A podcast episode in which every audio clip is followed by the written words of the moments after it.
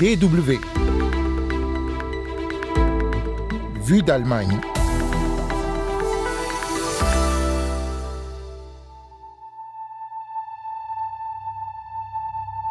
C'est une étude aux résultats désolants pour l'Europe et encore plus pour l'Allemagne. Les personnes noires confrontées au racisme au quotidien sont de plus en plus nombreuses et l'Allemagne en haut de tableau. On se penche sur ces résultats dans un instant. Et puis en seconde partie, direction le Royaume-Uni, en pleine crise climatique et juste avant la COP 28 aux Émirats arabes unis, Londres revoit à la baisse ses ambitions dans le domaine aux grandes dames des écologistes. Vous écoutez Vie d'Allemagne Willkommen, soyez les bienvenus.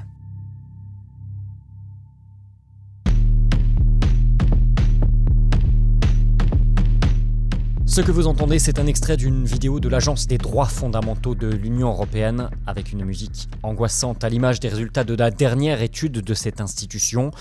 Une étude menée auprès de 6700 personnes de descendance africaine dans 13 pays de l'Union européenne.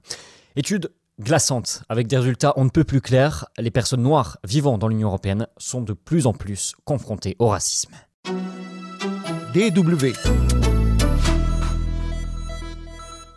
De plus en plus, car l'étude est la seconde du genre, menée cette année après une autre en 2016, et les résultats se sont aggravés dans de nombreux pays.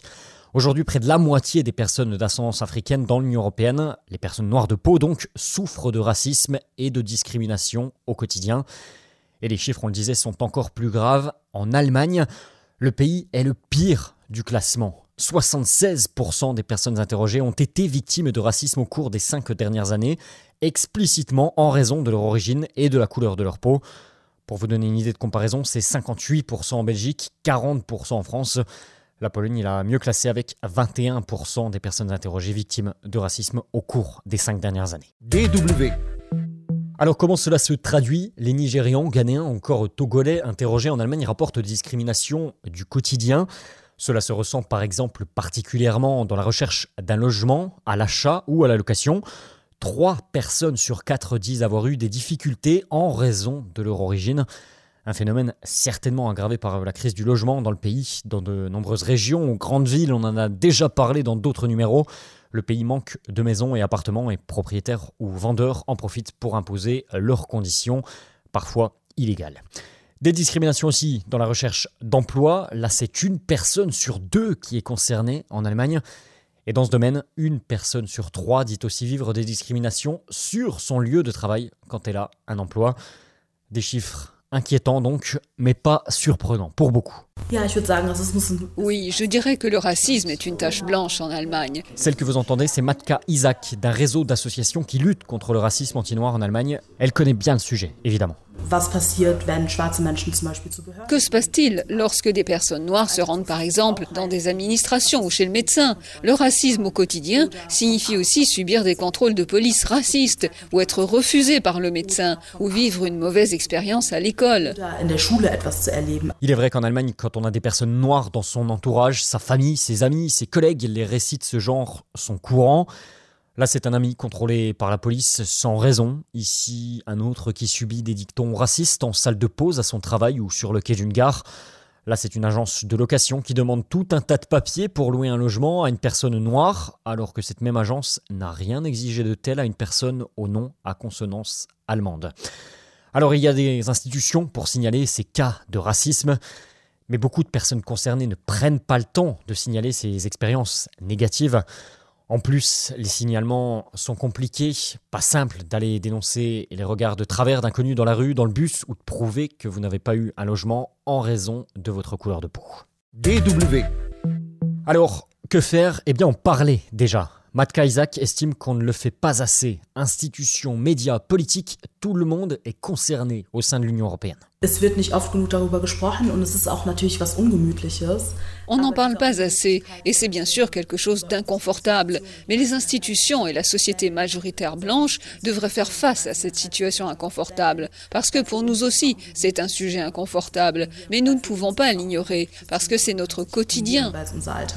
Un quotidien, on le disait, donc encore plus problématique en Allemagne. C'est un vrai sujet de société, dit Matt Isaac.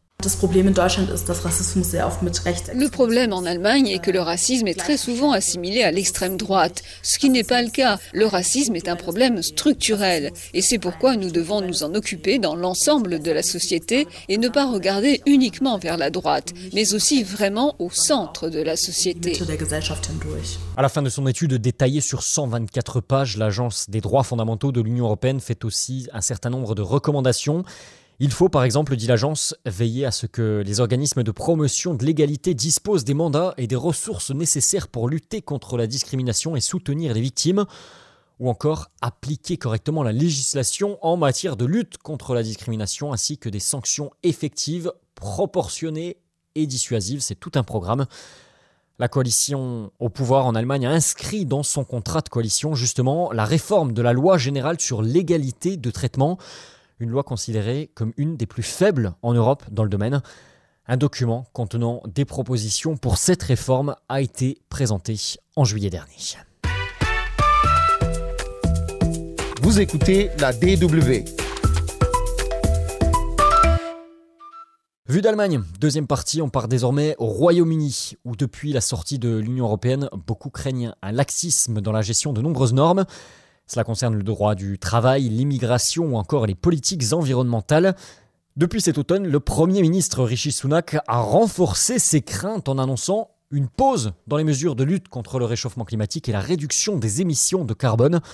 Un signe qui met en alerte les activistes pour le climat dans un pays qui a donné naissance à des mouvements puissants en la matière, dont Extinction Rebellion et Just Stop Oil. À quelques semaines de la COP28 à Dubaï, elle commencera le 30 novembre, politiques, chercheurs et activistes refusent de baisser les bras là-bas, vous allez l'entendre. C'est un reportage de Melissa Shemam en Angleterre.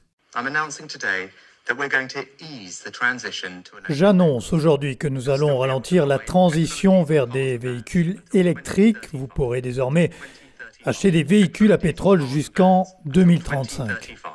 C'est ce discours prononcé à Londres le 20 septembre qui a mis le feu aux poudres en Grande-Bretagne, en annonçant repousser à 2035 l'obligation d'acheter des véhicules non polluants. Au lieu de 2030, le Premier ministre Rishi Sunak a provoqué une inquiétude profonde chez les militants impliqués dans la lutte contre le changement climatique. Le leader conservateur a également annoncé abandonner de nombreuses propositions en arguant qu'il souhaitait laisser du temps aux Britanniques pour se préparer. J'annonce donc que nous allons donner bien plus de temps aux Britanniques pour se préparer à ce genre de transition nécessaire, notamment vers les pompes à chaleur. La proposition qui voulait que le gouvernement puisse décider du nombre de passagers que chacun peut transporter dans son véhicule, je l'ai rejetée.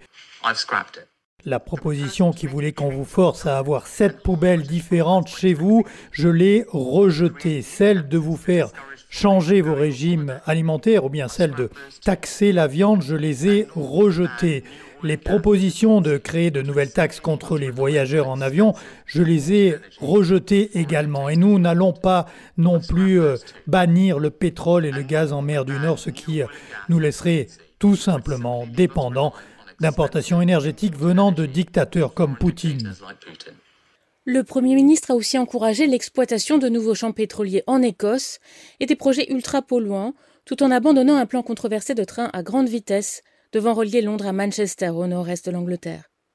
Pour les militants écologistes et les politiciens engagés sur ce sujet, ce changement de cap est un très mauvais signal, d'autant plus que le gouvernement fait face à de nombreux défis, rapports sur la mauvaise gestion du Covid, divisions internes, défis en matière de politique étrangère en Ukraine et au Proche-Orient. Le docteur Alix Ditzel est enseignante-chercheuse en justice climatique à l'université de Bristol dans l'ouest de l'Angleterre, où l'engagement pour la lutte contre la crise climatique est très fort. Elle pense que ces choix sont risqués. Ce qui est difficile est que le gouvernement essaie de présenter ses choix comme un maintien des objectifs avec un léger ajustement des délais. Donc c'est difficile d'analyser ce qu'ils vont vraiment faire. Mais pour moi, cela ressemble à un recul car tout retard va affecter des vies. Et cela montre le manque de priorité en matière environnementale de ce gouvernement, ce qui bien sûr me désole. Dès que l'on voit ce type de recul, il faut s'inquiéter. Pour Carla Denier, co-dirigeante du Green Party, le parti vert, et élue municipale, également à Bristol, la vision du Premier ministre va à contre-courant des besoins du pays et du reste du monde. Le changement de cap de Rishi Sunak sur les projets net zéro est vraiment inquiétant et tellement court-termiste. Et on sait déjà par des sondages que de nombreux Britanniques souhaitent aller plus vite en la matière. Du coup, cela va inévitablement retarder les progrès du pays, d'autant plus que ceux qui ont critiqué ces choix ne sont pas seulement tous au Parti vert, mais aussi dans l'industrie automobile. Elle pense au contraire que le Royaume-Uni a le devoir de faire plus. En tant que pays parmi les plus riches du monde et celui qui a le plus contribué historiquement aux émissions de gaz à effet de serre, vu que la révolution industrielle a commencé ici, le Royaume-Uni et des villes comme ici à Bristol ont une grande responsabilité et doivent contribuer à prendre la tête du mouvement pour la décarbonation. Depuis, les manifestations contre ces choix politiques ont repris de plus belle, à Bristol, à Manchester ainsi qu'à Londres, de la part de groupes très actifs comme Extinction Rebellion ou Just Stop Oil. La militante suédoise Greta Thunberg a même rejoint plusieurs d'entre elles dans la capitale avant d'être arrêtée. Il est clair depuis des décennies que les industries fossiles connaissent parfaitement les conséquences de leur modèle économique et pourtant elles n'ont rien fait. Au contraire, elles ont activement retardé le changement, détruit la planète et nié les causes de la crise climatique. Arrêtée puis relâchée, elle est revenue immédiatement participer à d'autres manifestations. Éclipsée par la guerre à Gaza, la question de la lutte contre le climat reste malgré tout une urgence, d'autant plus que la position du Royaume-Uni pour la COP 28, la 28e conférence des États partis à la Convention cadre de l'ONU sur le changement climatique, est devenue illisible. Pour le docteur Alex Ditzel, même si les COP sont de plus en plus critiqués pour leur absence de résultats, les pays du Nord et ceux du Sud ont toujours une voix à faire entendre. Un point positif est que tout le monde est invité et techniquement chaque pays a une voix. Même si on sait qu'en réalité il est difficile d'envoyer des délégués au COP, c'est cher, il faut des traducteurs, des moyens. Et en réalité les voix ne sont pas égales au COP mais c'est un lieu où l'on peut pousser pour euh, se faire entendre, pour inclure certaines opinions, et un lieu pour protester, pour répondre à ce qui s'y passe. Et même si vous êtes absent, vous pouvez analyser ce que les discussions signifient pour le Sud global. Et c'est très important, surtout pour garder un regard critique sur les négociations internationales et réagir quand elles sont injustes. Début novembre, le secrétaire général de l'ONU, Antonio Gutiérrez, pourtant bien occupé avec les bombardements sur Gaza, a exigé du Royaume-Uni l'assurance que le pays ne reviendra pas sur ses promesses climatiques. Réponse probable ou pas lors du sommet à Dubaï dans quelques semaines. Mélissa Chemam en Angleterre pour la Deutsche Welle. Reportage à retrouver et à partager sur le site de la DW et toutes les applications de podcast. Vous retrouvez Vue d'Allemagne sur les Apple, Spotify et autres applications du genre. Vue d'Allemagne qui revient aussi dès la semaine prochaine avec Anne Le pour un tout nouveau numéro. Merci à Émilie Chervin pour la première partie de ce magazine cette semaine. Merci à vous pour votre écoute et bisbald. À très bientôt. Tchuss